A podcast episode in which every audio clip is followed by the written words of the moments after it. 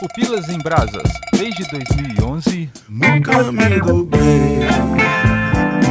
Aqui é o Léo Agrelos e aqui dentro tem um pacificador. Agora você pode imaginar aí qual pacificador que há aqui dentro. Claramente que é o Leonardo Agrelos de capacete de balde e dançando de cuequinha. Esse pacificador. que é o único certo. O melhor, Ao inclusive. menos é o que eu estou imaginando. Aqui Adriano Toledo e Do you really, really, do you really wanna taste it?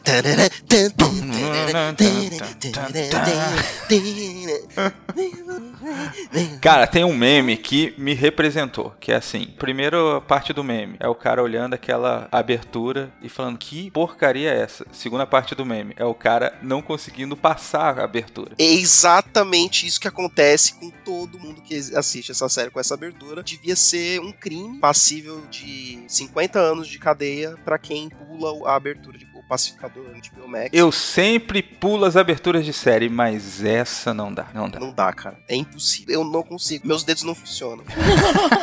Por que, que os dedos não funcionam? Porque o seu corpo tudo está remexendo e você está tentando fazer aqueles passos malucos e não consegue. O controle ficou pra trás, né? Você já pulou Sim. do sofá. Não, a pergunta é quem não tentou reproduzir os passos, né, gente? Pelo amor de Deus. Não, é impossível. Todo Impossível. mundo tenta. O James Gunn postou, no, acho que no Twitter ou no Instagram dele, uma fotinha de como faz os passinhos, mas, meu, eu não tenho coordenação motora. Eu sou velho, eu não mexo muito no TikTok, mas essa parada aí viralizou no TikTok? Eu vi algumas pessoas imitando, sim, mas no Instagram, porque eu não uso É. TikTok, né? Então, quando eles fazem o rio do, do- do Instagram também, aí o velho aqui vê, né? Eu não vi um Rios da Jaque, e a Jaque ela faz bastante. Poxa vida, hein? Poxa vida. Tá em tempo, será? Acho que já perdi o time. Tá no erro, Jaque. Acho que passou Tá um no pouco. Mas pra segunda temporada você pode pensar em fazer aí, ó. Vou, dura se eles mudarem, vai né? Se ensaiando. eles mudarem a dança, né? Pra mudarem a abertura e mudarem a dança. Aí lascou. Ah, vão mudar, cara. Ô, Jaque, você dança bem? Sim, bem não, né? Eu sou velha. Ah, então, vai dar certo. Vai dar certo, perfeito.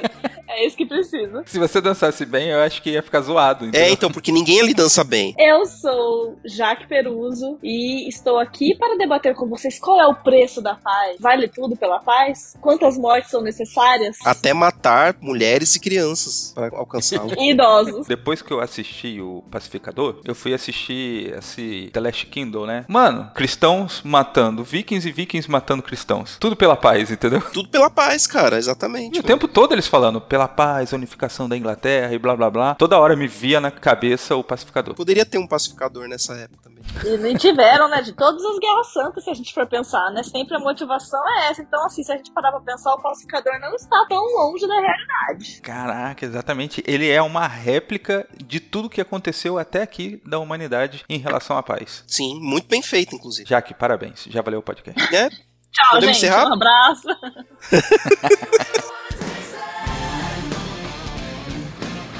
Estamos aqui neste podcast para falar desse incrível personagem do qual só se fala em outra coisa. O filme de James Gunn, criado no ano de Ninguém Se Importa, aparecendo pela primeira vez na edição 56 da Comics Ninguém Liga, o Pacificador arrastou uma multidão de zero fãs onde passou. Fato esse que chamou a atenção do diretor James Gunn, conhecido por trabalhar com personagens totalmente desconhecidos. E é nessa pegada que estamos aqui para falar desse personagem adorável e sensível a quem ama a paz. Faz a bombinha com a mão. Olha, primeira coisa que a gente tem que falar é o seguinte: não existe o primeiro Esquadrão Suicida, todo mundo concorda? Com certeza. Que, o quê? O que, que é que você tá falando? Né? Ah, gente, A eu queria gente pode- desver esse filme, inclusive. Eu queria meu dinheiro de volta do cinema, porque infelizmente eu cheguei a pagar pra ver esse filme no cinema e queria tirar da minha memória esse filme. Só salva o Coringa. Olha, o, o Will Smith só fez uma coisa pior do que esse filme, que é o tapa que ele deu agora no Chris Rock nessa semana, já, já datando o cast. Fora isso, a pior coisa que ele tinha feito foi esse filme. E eu estou incluindo nessa lista as loucas aventuras de James West. O quê?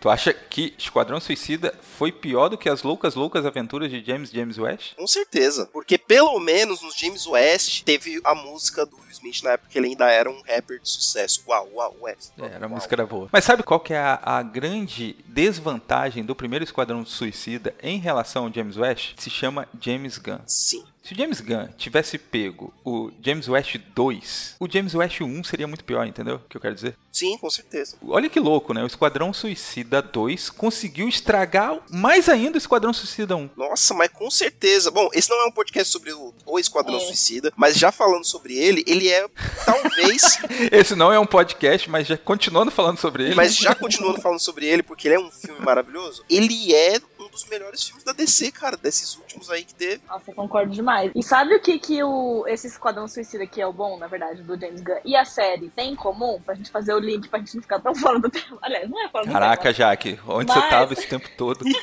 Mas pra gente fazer o link, pra mim, assim, um dos pontos que são é, excelentes pontos positivos e que estão em falta em produções, em séries, em filmes, no geral, é que eles são simples. São roteiros simples, não é nada Exato. de outro mundo, não é nada Não é assim, sabe? Uma história, acabou, não é pretencioso. E daí isso que faz, é, não só isso, né? Mas isso é um dos pontos que faz com que fique tão bom, com que dê tão certo. Porque, gente, não dá pra ficar levando coisa de super-herói muito a sério. Me desculpa, minha gente, mas não dá pra ficar levando tão a sério. Então, o filme que ele não se vende como pretencioso, pra mim já ganhou meu coração. O diretor de super-herói, ele tem um modo easy e um modo hard. O modo easy é o que o James Gunn pegou, que é fazer filme de super-herói sem se levar a sério. Ele não errou uma ainda. Agora o hard é você fazer o The Batman, que é o Matt Reeves pegou Sim. o filme no, no hard, que é fazer um filme de super-herói realista, com tom sombrio, com todas essas questões e não ficar ruim, não ficar galhofa, não ficar piegas, não ficar zoado e não ficar parecendo uma cópia de outros filmes sérios que vieram antes. Exato. Enquanto eu falava, eu já percebi meu erro. Tem como fazer a levar a sério, sim, mas filmes que não são feitos pra ser levados a sério não devem tentar ser levados a sério. É isso. E Exato. nesse caso, os dois, tanto a série Pacificador quanto Esquadrão Suicida, são filmes que têm que ser feitos dessa forma. abraçando a galhofa. O problema do primeiro Esquadrão Suicida foi o David Ayer ter tentado levar a parada a sério. Aí ele vive falando que, ah, porque meu- isso não é o corte que eu fiz. Eu duvido que o corte dele era melhor, cara. Falaram que o corte do Zack Snyder era melhor na Liga da Justiça. É a mesma porcaria, só é mais longo e é em 4x3 que, que Ah, não, também gente, é melhor, irrita. vai. tiquinho melhor. Ainda não é bom? Não é, mas é melhor. Exato, ainda não é bom. Mas agora, assim, quando veio logo em seguida o anúncio de que haveria uma série sobre o pacificador, vocês acreditaram que o negócio poderia dar certo? Também não. Partindo do princípio que todo mundo gostou aqui, né? E assim, gostei. Eu, não. Zero fé, meu. Também. Porque assim, ele, ele foi um personagem interessante no filme, mas ele não foi nem perto de ser protagonista. Ele, ele protagonizou partes muito do filme, algumas, principalmente a relação dele com o Bloodsport, lá o personagem do Idris Elba é fantástica, mas ele saiu do filme vilão, né? E aí você fica pensando, É. como que vai ter um filme dele, sendo que vilanizaram ele terrivelmente no filme, vai ser uma parada de redenção tal, e no final foi, né? Eu nunca mais vou perder a fé no James Gunn, cara. Ele pode fazer qualquer coisa, eu tô quase indo atrás de ver os filmes do Scooby dele. Ai, não, primeiro que assim, quando eu assisti o Esquadrão Suicida, eu perdi a cena final, gente. Eu não assisti. Eu não assisti a cena, a cena pós-crédito. Então, eu tô achando que Ah, o pós-créditos, que Então, linkava. Pois Ah, é, quando eu fui assistir cedo. a série, eu achei que a série era antes. Eu achei que a história que ia ser contada ia ser antes Esquadrão Suicida. Aí depois que eu entendi que eu tinha perdido a cena pós-crédito e tal. Mas eu também concordo super com o Adriano que não, não achei que daria bom, principalmente por esse lado também, né, meio vilanesco. Eu fiquei pensando, cara, o que, que essa galera quer se meter com esse personagem? Por outro lado, eu pensei, mas se conseguirem, pode ser que dê bom, porque ele era meio que um alívio cômico também no, no Esquadrão Suicida, né? E a gente vê Sim. muito isso nessa série. Então, eles conseguiram de fato, mas isso é um bom roteiro, né? Eles conseguiram de fato fazer esse arco aí de desconstrução, na verdade, não é nem só redenção, né? Mas acho que uma desconstrução também dele, porque mostra muito do passado, a gente entende muitas motivações e tal. E não que justifique, mas a gente consegue entender e ter empatia. Sim, exatamente. E tem outra questão também, né? É o John Cena, que é a versão genérica do The Rock, que nem é tão bom ator assim. Exato, ambos não Então- são bons atores. Então como que você vai fazer uma série de um cara que meio que assim, não sabe atuar, vai? Tipo, a Ai, gente, gente, meio que eu vira vou o- discordar, sabe por quê? Eu acho assim, eu não vou falar do The Rock não, porque eu não assisto coisa do The Rock, mas o John Cena nessa série, vou, vou focar aqui na série e no filme. Eu acho que ele entrega uma atuação muito boa. Claro que eu não acho que ele é um ator versátil pra fazer qualquer tipo de drama, mas aqui eu acho que a atuação dele entrega super, porque além dele entregar, tipo, o físico que a gente precisa pro personagem e que tem tudo a ver pra gente ter essa construção daquele cara super padrãozão, hétero, machão, ele entrega muita vulnerabilidade também na atuação dele. Tipo, a gente consegue ver aquele cara, tipo, um bebezão, sabe? Aham. Óbvio que tem muito do texto, mas tem- eu acho que tem muito da atuação dele. Então, então, assim, novamente, não acho que ele é um ator versátil que vai, a partir de agora, meu Deus do céu, John Cena vai sair fazendo tudo. Não, mas talvez é um casting foi muito bem feito, né? Mas eu acho que dentro do que foi pedido pra ele, ele entregou super de atuação. Não, eu concordo com você. Eu só tava dizendo de antes. Eu virava, e assim, eu É, acredito que muita gente também virou o nariz, porque o que, que ele tinha feito? Ele fez Velozes Furiosos, né? Ele- isso Então, mas isso aí um monte ajuda? gente do, do UFC fez também, né? Ele fez também um filme com da. ah, aquela comediante, gente, bem galhofa também, que tava no Oscar, a, uma, a loirinha que apresentou o Amy Oscar, Schumer? esqueci o nome dela. Amy, Amy Schumer, Schumer. tava no filme dela também. Mas assim, só papel assim, bem galhofão. O negócio dele e do The Rock, ambos os dois não são bons atores, dramaticamente, isso é correto. Porém, ambos têm toneladas e mais toneladas, além de dinheiro, de carisma. Sim, Eles mais têm do que músculos mais, eles conseguem ter mais carisma do que músculos. Logo, é muito fácil de você assistir qualquer coisa com esses dois e você rir litros deles e se identificar, mesmo se eles não estão atuando bem, mesmo se eles não estão sendo convincentes, sabe? Uma coisa que poucos atores conseguem. No, no Esquadrão Suicida, você viu isso também, por exemplo, com o Idris Elba. O Idris Elba, ele foi muito carismático no filme, só que ele também é um bom ator, que é a É, o diferença. Idris Elba é cavalão. É, exatamente. Mas agora eu vou ter que concordar com a Jaque na questão assim de boa atuação, porque ele também me pegou, entendeu? Na série, talvez tenha muito dedo aí da direção, já que o James Gunn, ele dirige a maioria dos episódios, se eu não tô enganado. E assim, mostra um range de atuação maior do que o The Rock, por exemplo. Sem dúvida. Tem partes dramáticas ali, cara, que você vê uma entrega do, do ator, cara, fantástica ali nos últimos episódios, ali, na, toda a questão do pai dele, do irmão dele, das, das paradas do passado dele. É um negócio que, cara, certeza, o The Rock não conseguiria entregar aqui. Inclusive, como o Adriano falou já da questão aí datando o cast, né? Que a gente tá gravando pós Oscar, toda aquela situação com o Will Smith. Eu não sei se vocês viram, tem um, um meme que tá todo mundo tirou foto de vários atores fazendo uma expressão de chocado depois do tapa, né? e o The Rock tá com a mesma cara que ele faz nos filmes. Não, mas aquilo é A zoeira. dúvida é se ele não atua nos filmes ou se ele estava atuando ali naquele momento. Essa foto é zoeira, é montagem, tá? É, é tipo caras de surpresa de várias outras premiações, mas não necessariamente aquela. Então aquela cara ali, ele deve ter em outra cerimônia. Eu acho que ele nem tava nessa edição. É, eu acho que ele não tava. Realmente, cara, ele não tem range de atuação nenhum, cara. O The Rock, ele consegue fazer alguns papéis aí. Ou ele não foi bem dirigido, porque ele não fez nenhum filme do James Gunn, então a gente não sabe. Na mão do James Gunn, cara, até o Chris Pratt, meu. O Chris Pratt também não é um ótimo ator, cara. Ele é bem limitado. Mas ele funciona ali no Guardiões, quando ele é, é dirigido pelo James Gunn, funciona. É.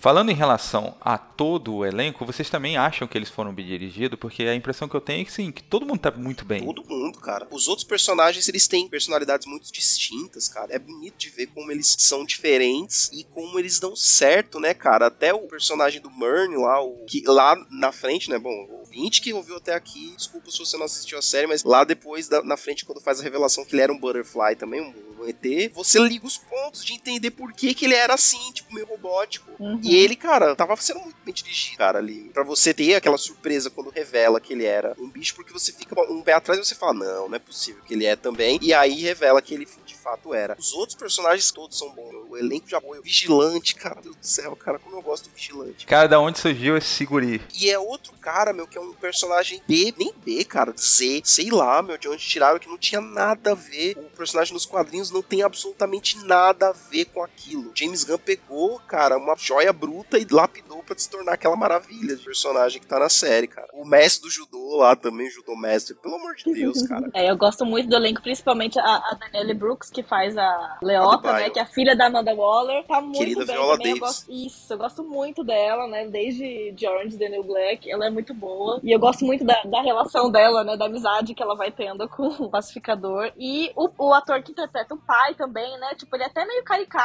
mas eu acho que perde super, né? Aquele vilão, tipo, é vilão, vilão mesmo. A gente quer ter raiva do nazista. Então, ele entrega o vilãozão caricato que é pra gente, assim, já que outros personagens, até aqui, né? O Vigilante, né? São personagens que a gente deveria odiar, mas a gente não consegue muito. Já o pai dele, a gente consegue, assim, ó, esse aqui eu vou direcionar todo o meu ódio pra esse personagem. E é o nosso querido exterminador lá de, de metal líquido, Exterminador do Futuro 2, né? Temil do É o Temil. Mas sabe o que eu acho legal? Assim, o James Gunn, ele pega esses personagens que são moralmente questionáveis. Na verdade, eles são vilões pegar até o Guardiões da Galáxia, né? Eles são vilões que o vilanismo deles é tão ridículo, né, que se torna engraçado pela ótica que o James Gunn nos apresenta. Mas o que eu acho interessante no Pacificador é que ele risca uma linha no chão para falar assim, olha, esse vilão aqui você pode até gostar, você pode até se identificar, mas esse, que é como vocês estavam falando, que é o pai dele, aqui já é demais, entendeu? Uhum. É, ele consegue traçar essa linha, né, de separação, de, de conseguir fazer você empatizar com uns pelos defeitos deles. A gente, a gente até tratou isso quando a gente gravou sobre Guardiões da Galáxia lá, muitos anos atrás, que é a questão de você conseguir empatizar com pessoas que têm um monte de defeitos, né, cara? Que são muitas Uhum. vezes marginalizadas, são dadas para escanteio pela sociedade por serem diferentes, por terem algum tipo de defeito. Os os Esquadrão Suicidas são um monte de deslocados, né? De pessoas, é, assim, erradas, né? E aqui no, no Esquadrão Suicida também, meu, você tem um monte de cara que não tem nada a ver um com o outro, meu. Quem tá mais ali, uma posição até um pouco mais legalzinha, assim, de, de ser uma pessoa mais padrão e, e talvez autocentrada é a Harcourt, né? A loirinha, que é, que é a esposa do James Gunn.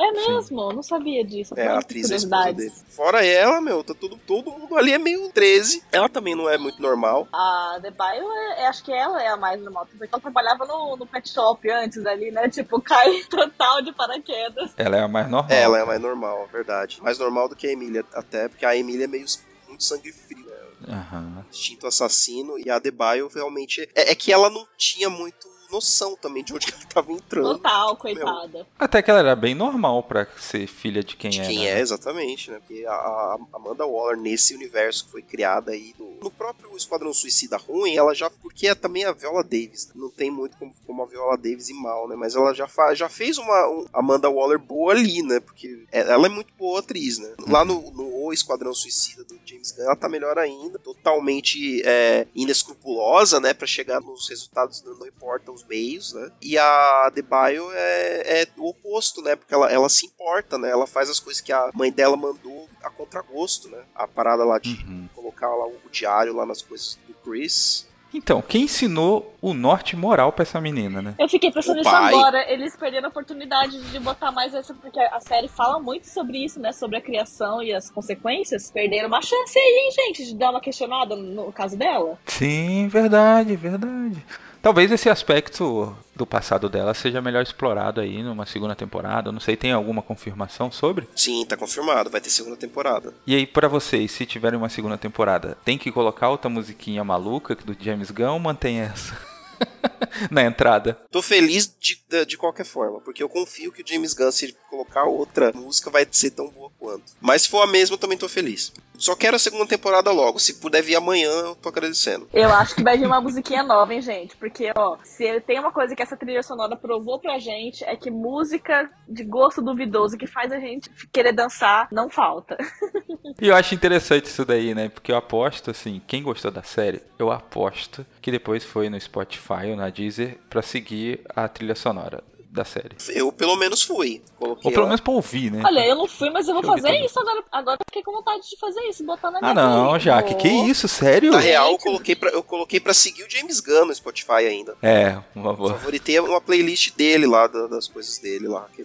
Que é, meu, é muita coisa muito louca. O próprio. A música lá que, que eles escutam, que eles estão indo pra missão lá do negócio que é Eleven, não sei o que, Street lá, que é uma banda sueca, sei lá. Meu. Cara, é coisa que só o James Gunn conseguiria colocar no filme, cara. Muito obscuro, muito difícil acesso, mas é perfeito. E se encaixa perfeitamente nas cenas. Há uns anos atrás, a gente dava esse título aí pro Quentin Tarantino, né? Então, deixa eu jogar uma pergunta aqui. Ai, Seria o James Gunn o Quentin Tarantino após o Gás do Riso? Olha aí, meu. O Tarantino, ele consegue pegar umas músicas, né, e tipo compor a cena de ação com a música, né, e fazer esse contraste e esse desconforto, trazer esse desconforto pra cena, mas nos empolgar com a ação ou com a violência extrema. Na questão do James Gunn, me parece que ele faz isso, só que do ponto de vista cômico. Eu vou te falar que eu acho que ele tem que comer uma, uma, uma farinha com feijão ainda pra chegar no Tarantino. Mas, mas, dito isso, porque eu acho que o Tarantino tá um patamar assim. E tem uma baga muito, muitos anos de bagagem, né? Mas eu acho que ele, ele tem sim várias características que são muito parecidas. E eu acho que o principal é ser um cineasta, porque daí ele é mais do que só um diretor, né? Ele é um cineasta, assim como Tarantino, que é autoral, que é uma coisa que a gente não vê sempre, assim, entre os diretores, né? Tipo, de realmente conseguir botar a marca dele. Tipo, você, você vai assistir as coisas do James Gunn e você consegue perceber a marca dele. Então eu acho que isso é uma coisa muito interessante. E daí, com toda essa bagagem que ele tá construindo, né? É, e com esse repertório que ele tá fazendo, pode ser que ele chegue, talvez, onde o Tarantino chegou ou mais, né?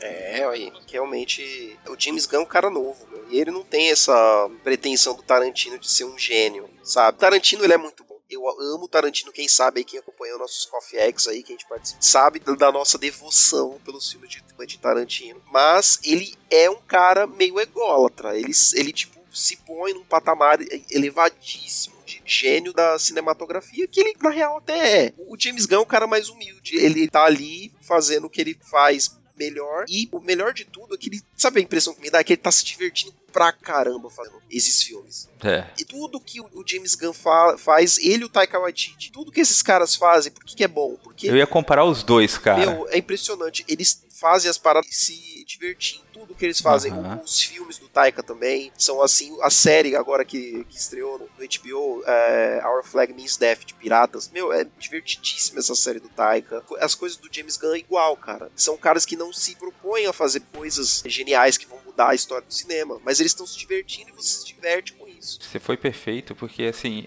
eu ia dizer que o James Gunn, ele não está mirando o Quentin Tarantino, não, né? Ele exato. está fazendo outra parada, assim como o Taika. E uma vez eu vi no, no Instagram, acho que foi até do Cofex, que ele falou assim: "Ah, se fosse para escolher um diretor para dirigir a sua vida, quem você escolheria, né?" Eu pensei no Taika porque assim, assim como o James Gunn, eles têm uma é, sensibilidade de trazer o cômico, o divertido para uma situação de bosta, sabe? Que tá acontecendo. Tipo, o próprio exemplo ali do Taika, que é o Jojo Rabbit, né? Cara, a sensibilidade que ele trata um assunto tão escroto como a questão do nazismo. E, e é uma linha difícil, porque assim, a gente tá vivendo num, numa época onde atos vilanescos podem ser considerados como apologia ao ato que o cara tá fazendo. Exatamente. E eles correm esse risco, mas eles conseguem definir muito bem o que tá acontecendo ali, sabe? No caso do pacificador, o pacificador vai tendo várias atitudes escrotas no decorrer da série. E você entende, deixa bem claro que aquele momento ele tá sendo escroto. Sim, não passa pano, né? Não tem é, medo de mostrar o protagonista, que é um cara que ele tá colocando para você assistir e se identificar, fazendo merda. E é diferente de outras coisas, por exemplo, mais que eu goste de Breaking Bad, ele mostra um protagonista extremamente babaca do início ao fim.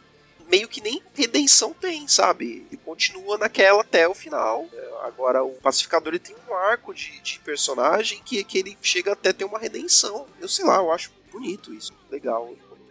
É, no, no, Pacificador a gente vê que nos quatro episódios primeiros, na verdade, né? Porque a gente já tinha essa base de quem era o personagem pelo filme, né? Quem não tinha nos quadrinhos, né? A gente é apresentado o personagem no cinema. E no cinema a gente já tem essa impressão ruim dele, né? Apesar dele ser um cara engraçado, a gente já tem uma impressão ruim de um cara que vai aos extremos e a gente não sabe o porquê. E a série tem como objetivo humanizar ele. E ela faz isso muito bem nos quatro primeiros episódios, porque se ela não conseguisse fazer esses quatro primeiros episódios, a gente não ia nem conseguir avançar. Então ela, ela faz esse trabalho de dar o, o, fundo da história mesmo, né? De explicar. Então, tipo, é, o que vocês falaram de passar pano é exatamente isso, né? Não é, ela não tenta justificar a ação dele, ela mostra o que aconteceu no passado, o que, que fez com que esse personagem chegasse ao ponto que a gente conheceu ele no filme lá atrás. E aquilo também deu consequências para ele, né? Então a gente consegue ver que ele enfrenta as consequências, porque ele é um cara extremamente solitário, e isso é, tipo, muito triste, né? Quando a gente vê. Uma coisa você vê o, o super-herói, entre aspas, lá em ação no filme, na missão. Porque o filme acompanha uma missão. Acabou a missão, o cara saiu do hospital, ele tá lá no trailer sozinho. Ele não tem amigo, o animal de estimação dele é um amigo dele. Então, tipo, ele enfrenta consequências por ser como ele é, por, por ter as atitudes erradas que ele tem, ele enfrenta as consequências, ele vive com a culpa das coisas erradas que ele faz, a gente consegue perceber isso muito claro. Tem tudo isso, né? Além da gente perceber que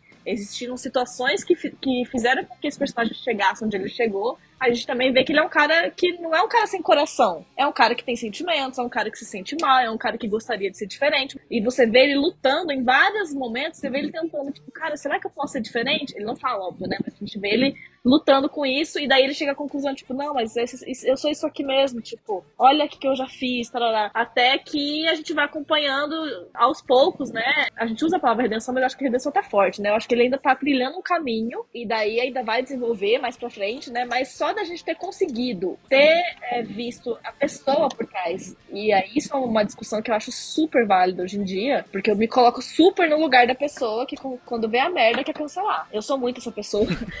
Então é muito louco, porque a gente só vê aquela atitude acabou. E nessa série a gente tem a oportunidade de ver o resto, né? E óbvio que a gente tem Sim. pessoas como o vigilante na vida real, que você vai ver o dia a dia, você vê que a pessoa é, não é digna de compaixão em nenhum momento. Mas tem essas pessoas com o pacificador que são, que daí a gente consegue entender todos os porquês e entender, inclusive, que ela não é talvez tão ruim assim, embora faça tem atitudes ruins, né? E tem uma questão assim também, já que eu tô pensando aqui enquanto você fala, que às vezes a gente acha que a nossa vida ela é muito monótona, né? E aí a gente olha para esses personagens, tipo, se eles fossem reais, eles estariam sempre na emoção, na loucura e tal. E na verdade, um personagem como esse tem esse, aquele momento de nada catártico, né? Que é tudo tranquilo, como se. Porque assim, às vezes a gente fica frustrado que a nossa vida é, não toca uma trilha sonora o tempo todo. Os 90% da nossa vida vai ser uma música de elevador, entendeu? e o James Gunn, ele consegue mostrar isso daí e ainda assim contar essa história monótona e ser interessante. Total. O cara dentro do trailer ali e tal, servindo o seu cereal, parece meio boring, mas ele vai construindo até a psique do, do personagem nesses momentos monótonos. Sim, são momentos monótonos, mas você já tá tão investido na história dele ali, no arco de personagem dele, que você, na série, não, não dá para você achar monótono nenhum desses é, momentos porque você tá investido no, na série, na, na série, não, na vida dele ali. E entender, que a Jaque falou, nos quatro primeiros episódios, você tá gradualmente vendo essas coisas, você tá gradualmente comprando o drama dele. Comprando que a história dele é triste, comprando que a infância dele foi difícil, e entendendo o que, que construiu aquele personagem para ele ser daquele jeito. Então é muito bem construído a forma com que é contada essa história e, e, te dá essa oportunidade de você julgar por si próprio. Né? As justificativas, não justificar, óbvio, as coisas que ele fez, mas é, entender o lado dele. eu já tenho uma visão diferente dos quatro primeiros episódios, sabe? Porque eu não vejo nos quatro primeiros episódios sendo revelado uma justificativa. Eu acho que assim, ele vai explicando se é assim que pode se dizer, é, algumas atitudes dele mais do meio pro final. A impressão que eu tenho que os primeiros episódios dá aquela sensação de que, tipo, ele tá meio perdido, entendeu? De, é, é isso mesmo, eu, eu, eu tenho que fazer isso, é errado. E eu acho muito legal. Tanto quanto o Pacificador quanto os outros personagens do James Gunn, incluindo aí Guardiões da Galáxia, que eles não têm a síndrome de Gabriela. Sim. De eu nasci assim, você assim, e é isso. Cara, e é muito legal isso porque a gente está rodeado de pessoas que são Gabrielas. E é muito legal você olhar por um personagem que é falho, que é ridículo, que é escroto, e você ver que o cara ele não tem essa barreira de não poder mudar. Sim. Isso é muito louco. E é interessante que os próprios personagens do elenco de apoio esculacham ele e o vigilante direto. Sim. A série inteira eles fazem besteira, falam besteira, fazem coisas indevidas. Ridicularizam, eles, né, cara? Sim, e eles são esculachados. A série não passa uhum. pano e não exalta as, as atitudes muitas vezes machistas, misóginas, essas coisas assim, ou pior, ou as tendências violentas é, deles não são é, reforçadas, são ridicularizadas. Parte do que leva o personagem a mudar, inclusive. Então, acho que até a Jaque falou isso daí, né? Que essas características são bem definidas. Mas eu fiquei pensando, será que são mesmo? Assim, para mim, para você e pra Jaque, tá claro. Mas eu vi algumas pessoas ali no, no showroom das redes sociais, Ai. que é o Twitter, usando ali o pacificador como um exemplo de masculinidade. A galerinha que não entende a sátira, né, gente? Que é uma coisa que tanto o James Gunn quanto o, Taika usam muito bem, que é a sátira. Você utiliza a sátira pra fazer uma crítica. A galera que não consegue entender a sátira não vai chegar na crítica, entendeu? É, é, é galera É, que não sabe nem interpretar texto, meu. Exato, que é assim, né? Metade dos brasileiros que elegeram não vão entrar em política, mas enfim. É isso, entendeu? pra bom entendedor é. A galera não consegue entender a sátira. Mas assim, fica muito claro pra quem entende, né? Tipo, fica muito claro. E acho que esse lance de humanizar, né? Talvez é, realmente explicação maior a gente vê nos, no, principalmente no episódio final, né? Porque a gente vê o grande acontecimento que marcou. A diferença maior da série e do, do filme, como é apresentado do filme, é a humanização. E esse lance também que foi comentado, né? Tipo, de como que os outros é, personagens ficam questionando e tarará. Eu tenho muita impressão que esses personagens estão lá servindo pra, pra gente se ver de espelho, sabe? Imagina que você tá no seu grupo de amigos. Se você tá no seu grupo de amigos e um cara faz um comentário que às vezes ele faz, essa é a nossa Aham. reação hoje em dia, né? Tipo, eu quero acreditar que é a reação da maioria das pessoas de quando vê alguém sendo racista, machista, é, essas coisas todas, a nossa Os reação ouvintes, é tipo assim, pô, que besteira que você tá falando, não sei o que, tipo, e tira sarro e tipo, o personagem tem um lance de ingenuidade muito grande também, né? Que você acha às vezes que ele tá sendo malvado e, e quando você consegue aprofundar o olhar, você vê que na verdade ele é super inocente, que às vezes tem coisas que ele não, não conseguiu nem avançar a terceira casa pra entender, mas a galera que tá em volta entende, tipo assim, mano, o que cara tá falando? Então eu vejo muito esses outros personagens, tipo, estão lá tendo reações meio que pra gente se sentir espelhado por eles, porque novamente, se a gente visse Sim. ele fazendo as atrocidades que ele faz e não tivesse ninguém confrontando, eu pelo menos eu não ia conseguir aguentar ver a série. Eu ia falar, por que que eu tô vendo essa série? Sim. Tem alguns momentos na série que você vê até a, a mudança, quando você pega aquela parte em que eles estão na missão e ele é posto pra matar lá um- uma das pessoas. Que lá na série existe essa invasão, a gente nem falou o plot da série, né? existe uma invasão alienígena ocorrendo e as pessoas estão infiltradas, né? Os alienígenas estão infiltrados dentro das- dos seres humanos, então você meio que não sabe quem é quem ali, quem é ET e quem é humano, porque os alienígenas são esses bichos que parecem umas borboletas que entram pela boca da pessoa e tomam o corpo dela, tipo, aqueles filmes dos anos 80. E aí, num, num dado momento, você tem uma família política que tá o, pai e a mãe, as duas crianças, e eles estão lá de tocaia muito louco, rifle sniper, e a missão deles é, é- é confirmar se eles são borboletas e matá-los todos, independente de ser crianças, porque eles não são mais. Já tá, as, as pessoas que eram aqueles corpos já estão mortas, são todos alienígenas. E o Chris é, hesita, não consegue, porque ele tá abalado pelas coisas que ele fez, e eu acho que uma coisa também que abalou muito ele foi a questão que o próprio Rick Flag fala pra ele no final do filme, Esquadrão Suicida, de pacificador, que piada. Esse flashback fica voltando na cabeça dele, e ele questiona Uhum. todo o, o propósito da missão dele, de que ele precisa até matar é, mulheres e crianças, que no filme do Esquadrão Suicida é meio que uma piada, uma escada pra uma piada, e aqui é um negócio meio que tra- é levado a sério, porque você entende que aquilo era sério mesmo, ele foi criado de uma forma totalmente torta e, e nociva pelo pai dele, pra acreditar que aquilo era algo bom, que aquilo era verdade, que ele ser uma arma de guerra que tem a capacidade de matar indiscriminadamente é uma coisa boa, que discriminar minorias, porque a gente não falou muito, mas o pai dele é um supremacista branco, né, que tem total desprezo e ódio por outras raças e etc. Então, ele foi criado dentro daquele contexto. Todos os traumas dele levaram ele àquele momento de clareza em que ele hesita e não consegue matar lá a criança. Aí é o vigilante que tem que matar, porque o vigilante é outro não tem amarras ainda, né? Aí é outro, outro arco de personagem que não, não dá nem pra entrar, né? Então, falando em vigilante, já que tava falando que às vezes o cara ele faz aquela piada ali, meio esdrúxula, e a, a gente quer ser as outras pessoas que meio que dá recriminada, que faz o cara cair na real, né? Mas eu também fico pensando que a- o vigilante, às vezes, pode ser o cara que incentiva a piada, sabe? Tipo, que tá ali total. e ri junto, dá o high ele, five, ele, sabe? ele ali é o total, cara. Ele é o sidekick do pacificador. Ele tá ali pra apoiar, Então, e o receio de você ou de eu ser o sidekick do babaca, sacou? Exato. Nossa. Esse aí é uma reflexão que a gente tem que fazer todo dia. Eu estou, eu estou sendo o sidekick do babaca? Faça essa reflexão, ouvinte. Pare um segundo e, e pense. Porque às vezes, Adriano, a gente só segue o flow. Exato.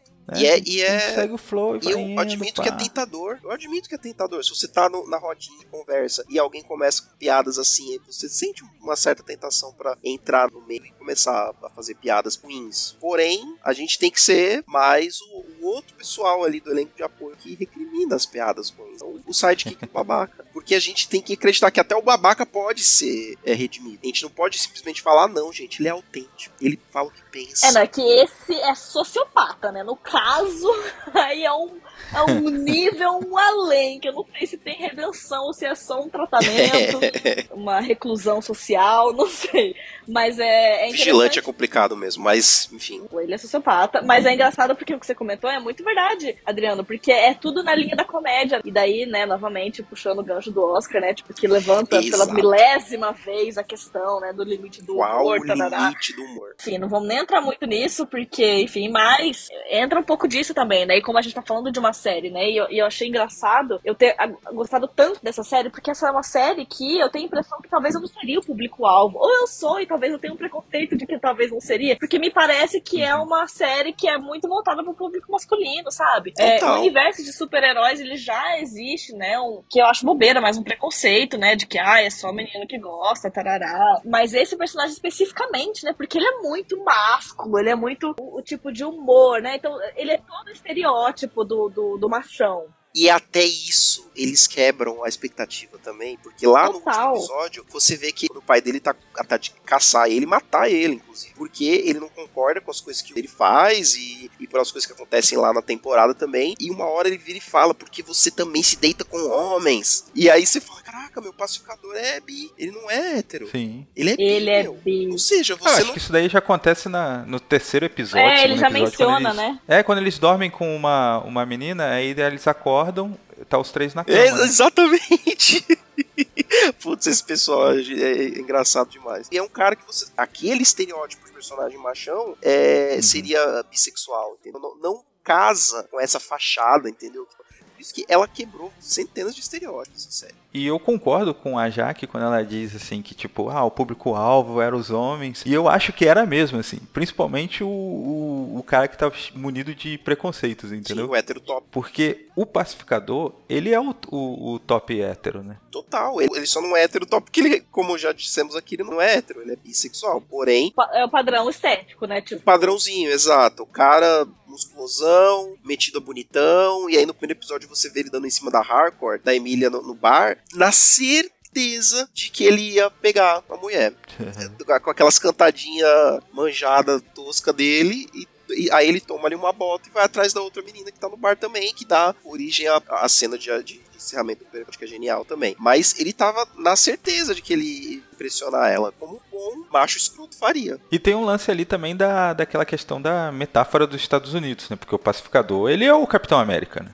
É, ele é o do modo Capitão dele, né? América né? bizarro, exato o Capitão América é o, a forma que os americanos se veem. O pacificador é a forma que o mundo vê os, os americanos. americanos. É como os americanos realmente são. Exato, é isso que eu ia falar. É como eles realmente são, gente. Porque, nossa, representa demais. É muito louco, né? Até as cores do uniforme Sim. dele, né? Tipo, total. E o próprio Capitão América, né, gente? Ai, sinceramente, além de ter preguiça, babaca também. Mas tudo bem, deixa, deixa o povo americano achar que ele é o padrãozinho exemplo. Mas é muito isso, né? Muito louco. E até essa sátira eu tenho certeza que muita gente, muito americano também às vezes nem conseguia entender. Ah, acabamos de perder ouvintes que bateram continentes para a bandeira americana.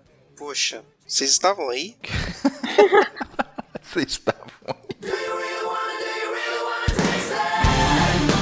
Agora, eu acho que assim, a, a, questão que mais me chama a atenção e que a gente foi falando aí no decorrer da série é a questão do o pacificador, no fundo, no fundo, ser um cara sensível. É um cara que tá tentando entender o mundo, que embora ele queira a paz e faça coisas absurdas, ele genuinamente, ele quer a paz. É muito louco isso, né? O que foi ensinado para ele lá quando ele era uma criança, lá de que ele tinha que é, obter a paz, isso, isso permaneceu. Isso é meio que core dele, é, é a linha guia dele, é buscar a paz. Só que até então ele estava buscando por meios ruins. Né? Você tem uma outra coisa também que eu achei muito bonita e característica dele na série é a questão dele ter poupado a. Tudo bem que também é, uma, é um ponto de de, roteiro, né? Pra, pra ter série e pra a série se alongar por mais alguns episódios. Mas ele salvou lá a líder dos alienígenas, colocou num pote e ele tava tentando se comunicar com ela. E Aham. entender o que, que ela queria, etc. tal. E o, o final, lá no final da série, é uma, uma parada meio agridoce a decisão deles de acabar com todos eles lá. Porque você vê que ele tava totalmente indeciso ali, que ele tava balançado pela questão que ela trouxe, né? Embora, obviamente, que é uma, é uma crítica também, né? A, forma com que os, os, os extraterrestres é, querem que a paz seja alcançada, que é, pra quem não viu, né? Os, os ETs estão dominando a Terra porque eles é, ficaram sem planeta, porque a, a raça deles meio que destruiu o próprio planeta deles e agora eles precisam de planeta ao mesmo tempo que eles veem que o ser humano tá indo pelo mesmo caminho que a raça deles foi. E aí eles querem basicamente dominar líderes mundiais para evitar que os seres humanos cometam os mesmos erros que eles, só que na base da força. É meio que Eles querem fazer uma Eco Rio 92 à base da força. na base da Ou porrada, seja, exato. os ETs são os pacificadores do universo, porque eles têm o mesmo linha de raciocínio do pacificador. Eu quero, só que em vez de a paz, é o que os planetas tenham vida sustentável, né? E não se acabem todos, mas a qualquer custo, né? Tipo, a mesma linha de raciocínio. E você vê que parece que nesse momento, pelo menos pra mim, é quando o pacificador realmente entende que o lema dele não faz sentido. Porque ele vê o lema Sim. dele sendo aplicado por outra pessoa e ele calcula e fala: acho que não faz sentido isso aqui. E aí tem o desfecho final. É muito doido, né, gente? Muito doido, muito redondinho esse roteiro, simples Total. e fecha, assim, ó, total com o arco dele. E a metáfora americana agora ela se inverte, né? Porque não é o que geralmente eles fazem de tipo, vamos levar a paz pra esse país aqui, aí você destrói tudo aqui nesse país e aí a gente vai estabelecer a paz, no caso, a democracia segundo os meus preceitos. Segundo meus preceitos, exatamente. Então você vê isso acontecendo através dos alienígenas, né? Eles querendo trazer o bem, fazer o bem, né? Entre aspas, né? Mas na verdade eles estão só fazendo o bem, entre aspas, porque eles fizeram cagada No planeta deles. no planeta deles, Exato. na terra É, deles. É só um esse- genocídio, né? Só Exato. isso. É, exato. Os ETs estão sendo os Estados Unidos do universo. Mais um motivo para os ouvintes que bateram com a bandeira americana pararem de minha família não ouça, porque 80% da minha família mora nos Estados Unidos. Amo vocês, tá? Pode me dar presente em dólar, tá tudo bem.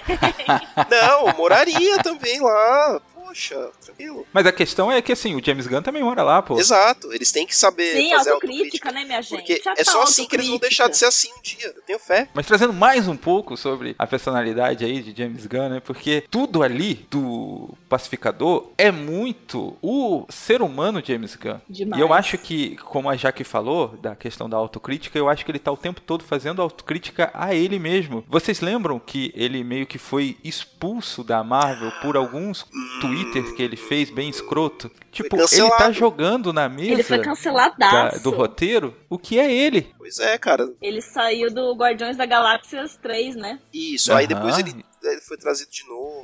Já esqueceram já isso, né? Mas realmente foi um negócio complicado, meu. Cara, você vê claramente uma, um paralelo ali, uma alusão a essa, a essa situação. Porque ele mesmo falou, gente, isso aí não me representa mais. Isso aí Sim. são coisas que estão aí guardadas porque o Twitter guarda esse tipo de coisa, mas eu não penso mais dessa forma. As pessoas têm direito de, de evoluir. Hum. E é genial que ele não, ele não quis dar um disclaimer de tipo assim, ah, não, mas isso aqui não é tão grave. Não, é tipo, isso é grave, mas existe, tipo, um contexto pra que as pessoas sejam assim. E no, no caso do personagem, né, o contexto é esse. E ele repensou e a partir de agora, tá lá. Então, porque também se ele só fizesse, tipo, ai, não, isso não é tão grave. Ah, deixa isso pra lá. Não sei também, né, se valeria de alguma coisa. Eu acho que ele desistiu de, como, as- como a gente vê muitas pessoas fazendo, de cravar seus pés na areia e enfrentar tsunami da mudança vindo. E ele falou: não, cara, eu mudo mesmo. é- é." E, e outra, eu acho que assim, também é um pedido de desculpa, porque o pacificador. Ele é um cara que ele tá fazendo suas cagadas, tá replicando situações que ele passou, né, de escrotidão e tal, mas ele tá entendendo o mundo agora. Vamos pensar assim, sabe aquele, aquela série que da Netflix foi uma das que primeiro bombou aí, que a menina fica 30 anos no bunker e depois sai pro mundo, e ela tá tentando entender o mundo? Kim Smith. Não sei o é, quê. É, Kim Smith, alguma coisa da Kim Smith. ah, a essa mesmo.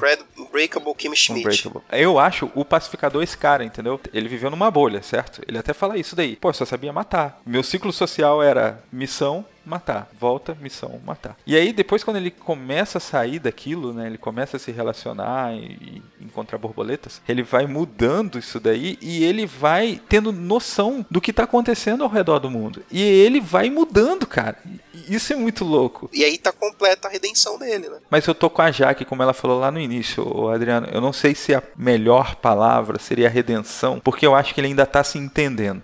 Sim, é um é, trabalho. Acho que tem um, tem um caminho, feito, né? Talvez assim, sejam uma, umas três séries aí que a gente venha ver ele se entendendo. Até porque é, eu entendo o desafio que James Gunn vai ter na segunda temporada, pelo fato assim de que algumas piadas vai ter que evoluir, né? Não dá pra ser mais o, o bobão que, que faz piada sem entender, né? Que já foi feito, vai ter que continuar daí pra frente, né? Se a gente começar da onde parou na, na passada, não dá. Vai ter que vai seguir a evolução, né? Tipo, tudo que já foi feito tem que seguir. Aí vai ser um desafio mais de roteiro mesmo, né? Pra, pra ver como é que eles vão deixar interessante, qual vai ser o plot e tal. Mas em relação a desenvolvimento mesmo do personagem, eles têm que seguir o que já foi apresentado pra gente, que a gente espera mais agora, né? Tenho fé em James Gunn. Ele, não, vai fazer uma parada tão genial quanto ou mais genial na próxima temporada. Você pode, você pode ter certeza é, eu não sei o que ele vai fazer, mas para mim o pacificador é tipo um. Não um pedido de desculpa do James Gunn em relação às coisas que ele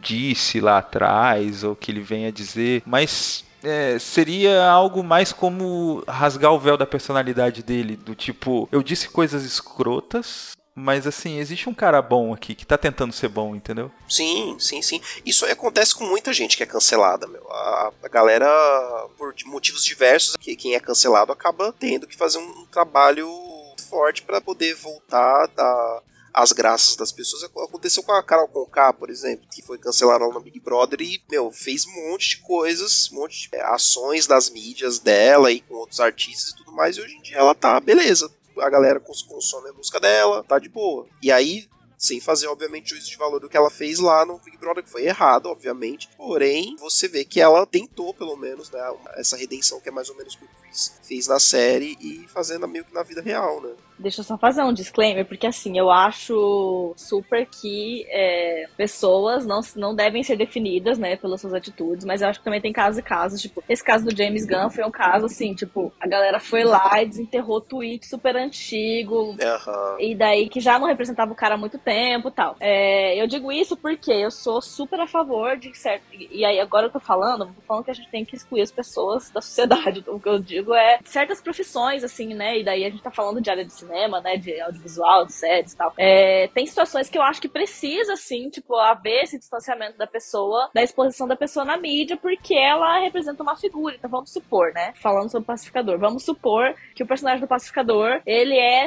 para sempre escrotão e ele não vai passar por toda essa transformação que a gente tá vendo, né? Se mesmo ele passando, tem gente que não entendeu e tá lá na, na, no submundo dark defendendo o cara, imagina se ele não passasse. Então eu acho super, né, a gente tá fazendo um paralelo aqui do personagem com o diretor, eu acho super que é, é um debate que tem que acontecer, mas tem casos onde esse afastamento precisa acontecer de fato, né? É, é uma linha tênue, né? E por isso que tem que ser analisado de caso a caso, pra gente não cair em nenhum extremo. T Também não acho que a gente tem que ir pro outro lado de tipo assim, ah, todo mundo erra, todo mundo tem a chance de e não ter nenhuma consequência mais grave, né? Porque tem situações que são de fato bem mais graves e que talvez precisem de é, consequências mais graves também. Todo mundo erra. Ah, não? Então não. eu entendo perfeitamente o que você está falando, porque eu acho que teve até uma questão, uma discussão que rolou forte quando o goleiro Bruno, aquele que matou a, a, mulher, ele saiu da prisão e aí liberaram ele para jogar futebol, né? E aí, pô, muita gente falando isso daí é um absurdo e tal. E a galera que falava isso daí era um absurdo, geralmente tinham uma visão mais, como que eu posso dizer, defensora, assim, de algumas pautas sociais. Pelo menos os exemplos que eu tô querendo falar aqui. E aí elas foram julgadas pelo fato assim de que, tipo, pô, vocês defendem que o, o presidiário ele tem que é, ser recolocado na sociedade, mas aí vocês pegam o goleiro Bruno, que a única coisa que ele sabe fazer é jogar futebol, e vocês criticam falando que não pode jogar futebol. Olha a hipocrisia aí. Mas ao meu ver, aí junta o que a Jaque estava falando, é que o Bruno, né, o jogador de futebol, ele está numa posição de destaque e de exemplo. Quando o cara se coloca nessa posição e faz uma grande cagada, não dá pro cara voltar nessa mesma posição. Digo mais, Léo. Destaque, exemplo e privilégio. Porque um outro, um outro exemplo aí que eu dou é o Harvey Weinstein. Cara, ele era um dos maiores produtores de Hollywood, cara. Esse cara é, é a escola da sociedade, meu. Um cara que tem que estar preso. Só isso. Ele tem que estar preso. Pagar pelo que ele fez. E- entre outros, sabe? Tipo, E, e aí a, a- a- diferença, né? Do, do cara que sei lá, cometeu um crime por, porque a, a sociedade o levou a tomar esse tipo de atitude. Que é a- onde as pessoas não conseguem fazer essa distinção, né? É, o produtor, eu concordo contigo, mas eu ainda acho que, assim, jogador de futebol, ele é exemplo. O produtor, ele meio que tá ali atrás, né? O, Que no o- caso do produtor é, é você interromper o ciclo de abuso, porque ele tava num cargo de poder tão grande Uhum. que ele utilizava esse privilégio do, do que o poder proporciona, embora ele não era visto, não era conhecido pra gente aqui no Brasil, que não sabe quem que é Uhum. produtor. Sim, Ele não é um ídolo como um ator, exato. Mas É. ele precisa ser retirado, por- e além de sofrer consequências, né, pelos crimes que cometeu, cumprir pena e tal. Mas no caso do, do Bruno, por exemplo, cumpriu a pena. Podemos entrar em discussão? Não vamos. Mas, é, por exemplo, a maior renda de jogador de futebol, gente, em vários casos de destaque, vem de publicidade. O cara só faz publicidade quem tem, de fato, uma imagem que vende. Então, tipo, não faz sentido nenhum. É muito além de jogar futebol, de exercer, né? Tipo, meu amigo, aprende a fazer outra coisa. Mas assim, não dá pra ficar nessa posição de ídolo, porque é isso que, que, que como jogador de futebol, é isso que ele é, né? Ídolo. Aí não dá. Voltando agora pra ficção, seria como a gente continuar exaltando o Capitão Pátria do The Boys, entendeu? O Capitão Pátria, ele é escroto, continua sendo escroto e ele acha que tá tudo bem. Teu paralelo é perfeito nesse sentido, Capitão Pátria ele também é mostrado na série meio que uma motivação de do porquê que ele era daquele jeito, mas ele opta por continuar sendo babaca e, e horrível. Já o Pacificador Uhum. não, a série mostra ele refletindo em toda a babaquice dele e tentando se tornar uma pessoa melhor. Um paralelo, né, entre os personagens. E só fazendo aí também a, a questão aí que a Jaque falou, o pacificador ele tá mudando e nessa mudança ele ainda não tá sendo colocado em nenhuma posição de destaque. Ele não vai andar com, com a Liga da Justiça. É, mas acho interessante É. que ainda assim é um patamar diferente, né? Tipo, do herói e do talvez anti-herói, não sei que categoria que, ele, que, que, que todos esses estariam, né? Porque eles, todo mundo do Esquadrão Suicida, eles são encontrados na cadeia, né? Então eles estariam ali mais quase como vilões, então acho que nesse caso, pra gente, eles são mais categorizados como anti-heróis do que como heróis. E aí eu acho que talvez eles nunca, tipo, herói, herói, não sei se vai chegar a ser um dia, né? Mas eu acho interessante, assim, né? Quem sabe, mais umas duas temporadas pra frente, vai que ele vira, acaba virando um herói de verdade. Sabemos. É meio que uma moda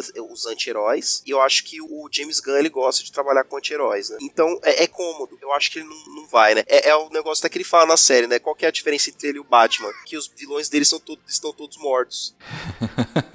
Não, e assim, vamos só exaltar a criatividade da galera, porque eu achei genial essa sacada. Porque assim, você precisa botar o pacificador matando gente. Como é que você vai botar o pacificador Sim. matando gente e fazer ele ser humanizado aos nossos olhos? A gente vai desumanizar as pessoas que ele vai matar, vai falar que é um monte de alienígena que tá lá. Então eu achei genial. E, e eu acho que assim, esse conceito de herói e anti-herói é bem complicado, né? Porque o anti-herói, assim, que se popularizou na percepção das pessoas, é um cara que ele faz de tudo pelo bem maior. E eu acho que assim, até uma discussão para um outro podcast, né? Mas o ciclo de entendimento, aceitação e busca pela melhora do pacificador não permite que ele venha a ser anti-herói. Ele tá buscando ser herói. Na cabeça dele, ele é um herói total. Ele não tem nem dúvida. É, em termos de personalidade, não vai ser mudado mesmo, né? Estilo, é, todos, tudo que o James Gunn tá fazendo, né? O, o próprio fato da gente ver, spoiler do episódio final, alguns personagens da Liga da Justiça falando palavrão, a gente já fica "Ah, fulano de tal falou palavrão, coisas que nessa categoria de anti-heróis, né, são normais. Mas eu acho Sim. que se a gente for pegar o que, que define o herói e o que, que não define, pra mim, o pacificador já tá, no último episódio, as decisões que ele toma, ele já tá, assim, caminhando pra ser considerado um herói mesmo. Mesmo. Claro que aí entra, né, outras questões, inclusive de indicação de idade para o filme ser visto por quem, né, que vai definir muita coisa. É, então esses filmes nunca vão ser para menores de 14 anos, sei lá. Então ele vai ter um conteúdo mais adulto, mas se você for pegar em termos de decisão mesmo, de motivação, e eu até lembrei de uma coisa que vocês comentaram antes que eu, que eu esqueci de comentar, que é esse lance da motivação dele, né? De tipo, ele quer a paz a qualquer custo, mas ele quer a paz. Eu até acho que não é nem a paz que ele quer. Agora, entendendo mais a psique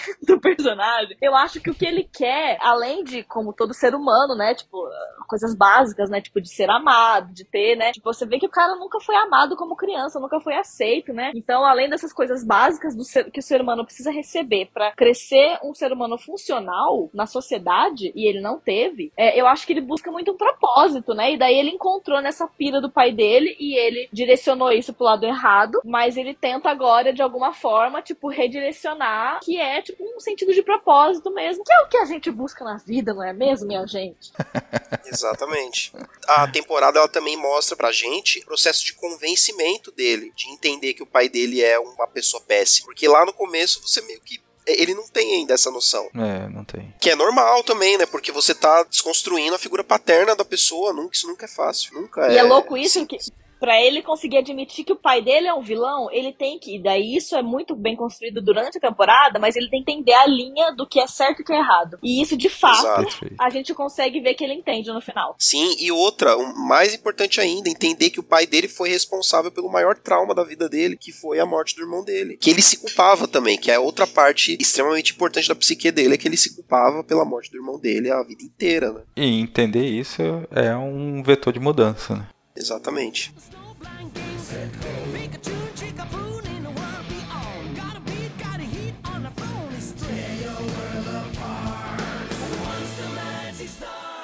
Entenderam alguma coisa? Oh